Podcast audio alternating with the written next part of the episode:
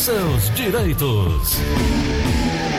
Contratos trabalhistas, muitas dúvidas ainda. O, doutor Edivaldo, semana passada nós iniciamos aqui um bate-papo falando sobre direito trabalhista e não concluímos, né, doutor Edivaldo? Bom dia. Bom dia, Gleuton. Bom dia para você, sua equipe.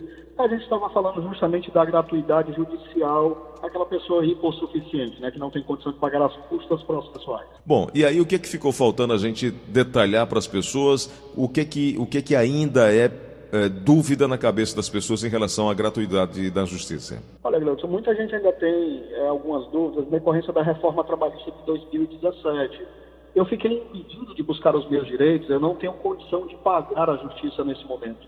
As pessoas têm que entender que a justiça ela tem todo um mecanismo, e esse mecanismo ele custa caro para o Estado, e aquelas pessoas que estão utilizando de má fé para ingressar na justiça com colar colou, como a gente falou, elas acabavam sobrecarregando o sistema, e esse sistema ficava sufocado, e quem realmente precisava do amparo judicial, de uma proteção jurídica, acabava é, ficando seu direito postergado há mais tempo. Com a reforma trabalhista se estabeleceu um teto. Essas pessoas elas podem sim procurar o judiciário, justificar a, a sua hipossuficiência.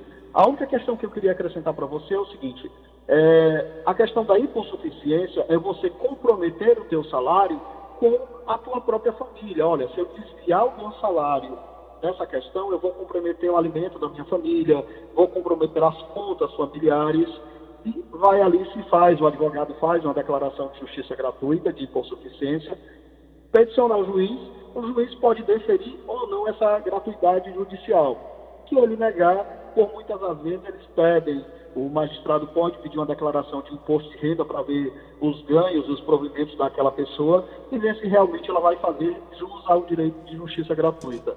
Quando ele vê e ele faz essa comparação, ele vai deferir se você realmente comprovar que o que você ganha é para a tua família, é para o teu sustento, é para pagamento de contas, ele vai dar a justiça gratuita e você vai ter o teu processo julgado de forma prestação jurisdicional do Estado, sem onerar valores para aquela parte. Doutor Divaldo, mudando um pouco do tema, falando agora sobre uhum. dúvidas, uh, um ouvinte, uh, Damião, que mora no Henrique Jorge, diz o seguinte: qual procedimento a ser adotado se o empregado que está cumprindo o aviso prévio praticar irregularidades no trabalho? Olha, se o empregado ele está no aviso prévio, o contrato dele ainda é existente. O contrato dele só vai ser encerrado ao término do cumprimento desse aviso prévio. Se ele cometer alguma infração, aquelas verbas que ele tem por direito a receber, se essa realmente infração for comprovada e for grave, ele não precisa pagar aquelas verbas rescisórias em decorrência dessa quebra de confiança em decorrência dessa penalidade que vai existir. Mas essas penalidades elas têm que ser devidamente comprovadas para que você não venha causar um dano ao teu funcionário e depois você tem que pagar uma reparação de danos na Justiça do Trabalho.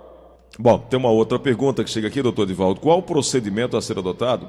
É, aliás, como fazer se o empregado demitido comparecendo ao sindicato ou ao Ministério do Trabalho por homologação da rescisão trabalhista, se ele se negar a receber as verbas devidas. Isso aqui quem está perguntando é o Cláudio, ele é síndico de um condomínio e aconteceu com um colaborador lá do condomínio no qual ele é o gestor. Bom, se aquele empregado se negou a assinar a sua rescisão nesse primeiro momento, a empresa, seja a natureza que for, seja o próprio condomínio, ela ingressa com uma ação chamada consignação em pagamento, ela ali obrigatoriamente chama aquele funcionário e deposita aqueles créditos derivados da rescisão daquele funcionário na justiça ou fica guardando sobre a sua responsabilidade. Ali ele informa ao magistrado, olha, esse funcionário se negou a receber a sua rescisão, está aqui ela devidamente homologada e eu peço a Vossa Excelência que intigue a ele a vir receber as suas verbas rescisórias. Ele evita uma demanda judicial aí do funcionário para com a empresa, às vezes até utilizando de má fé. A empresa vai ficar ali apresentada a sua boa fé e dizer assim, eu quero pagar. É o funcionário que não quer receber. Aí a ação é justamente essa ação de consignação em pagamento. Entendi.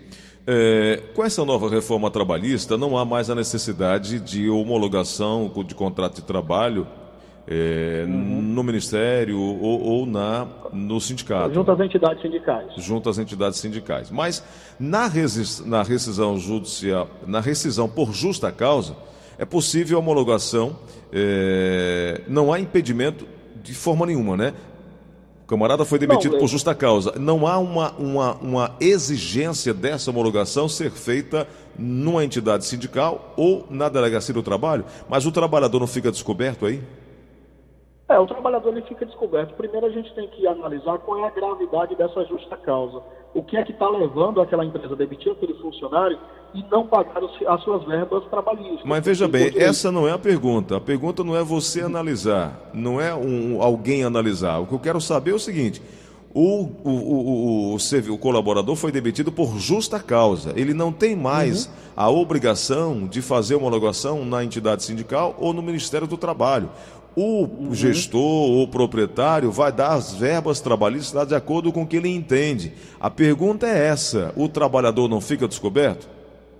Não, o trabalhador ele fica completamente descoberto. Né? Se realmente, se o empregado está motivado a essa demissão por justa causa, ele não tem que reclamar das suas verbas. Ele vai receber o seu saldo de salário, sua, algumas verbas vão ficar retidas, a exemplo o SGPS, que ele não vai fazer o levantamento. Mas aí não, é fica, não fica, não fica, enfim, o trabalhador pode entender que não, cometeu aquele, aquela falta ou aquele, aquele erro, aquele ato infracional. Não fica muito subjetivo, não? não? é muito subjetivo, mas o trabalhador ele pode vir à Justiça do Trabalho alegar essa situação e vai ficar a cargo daquele empregador provar essa demissão por justa causa. Se na Justiça for comprovado que não foi justa causa, aquela empresa, aquele empregador vai ter que pagar todas as verbas e uma possível indenização por danos àquele empregado. Vai ter que se comprovar. Quem alega a demissão por justa causa é que tem que comprovar essa demissão.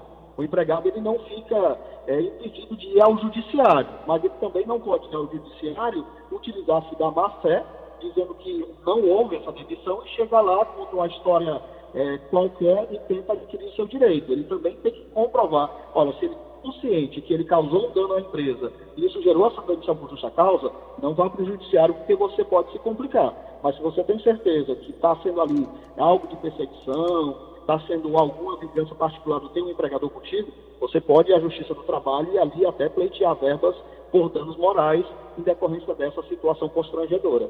Doutor Edvaldo Lima, é, a ideia do ouvinte aqui é o seguinte, ele mudou, foi mudado. O empregado que trabalha, ele trabalhava no horário noturno, recebia lá uhum. o adicional noturno, né? E ele foi passado é, agora para trabalhar durante o dia. E aí ele já perde imediatamente o direito ao adicional noturno. É, ele perde porque não tem mais acumulação nesse período de horas noturnas. Só acrescentando a questão do adicional noturno, Cleiton, se você trabalha, o adicional noturno ele é contabilizado a partir das 22 horas. E é 20% sobre aí, a remuneração do trabalho diurno. Exato.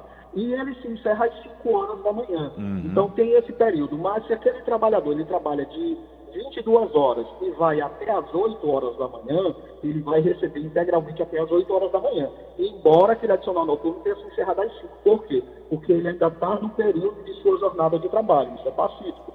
Embora não exista mais esse período de 3 horas de 5 às 8, mas a justiça vai contabilizar e o seu empregador tem que pagar.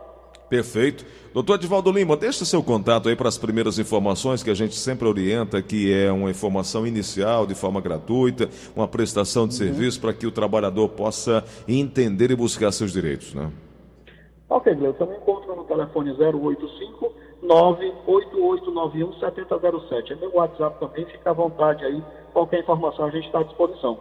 E, Gleudson, eu estava ouvindo o seu programa agora, a respeito da tecnologia que você falou por aproximação de débitos e cartões de crédito. É, eu já tive amigos que já sofreram essa penalização, quer dizer, sofreram esse golpe, né? não a penalização, sofreram esse golpe. É, é, a nova tecnologia que está vindo, eu também acompanhei algumas questões e me aprofundei quando vi um golpe que um amigo sofreu, é, evita-se digitar a senha na máquina de cartão ou colocar a digital justamente para evitar o contato e uma possível infecção, até pela pandemia que a gente está sofrendo. Então é uma tecnologia por aproximação e ele já chegou ao Ceará. Eu conheço dois amigos que foram vítimas, simplesmente um, a esposa dele ia passando em determinado lugar, eles que não sabem aonde, mas creio que foi numa aproximação qualquer e foi feito um débito do seu cartão de crédito simplesmente R$ 1.600. Então é ele está contestando, ele foi para a delegacia, está justificando que ali não conhece aquele vínculo, do outro lado tem uma empresa recebedora desse crédito e essa empresa vai ser intimada e prestar esclarecimento. Mas esse golpe já chegou aqui no nosso estado do Ceará.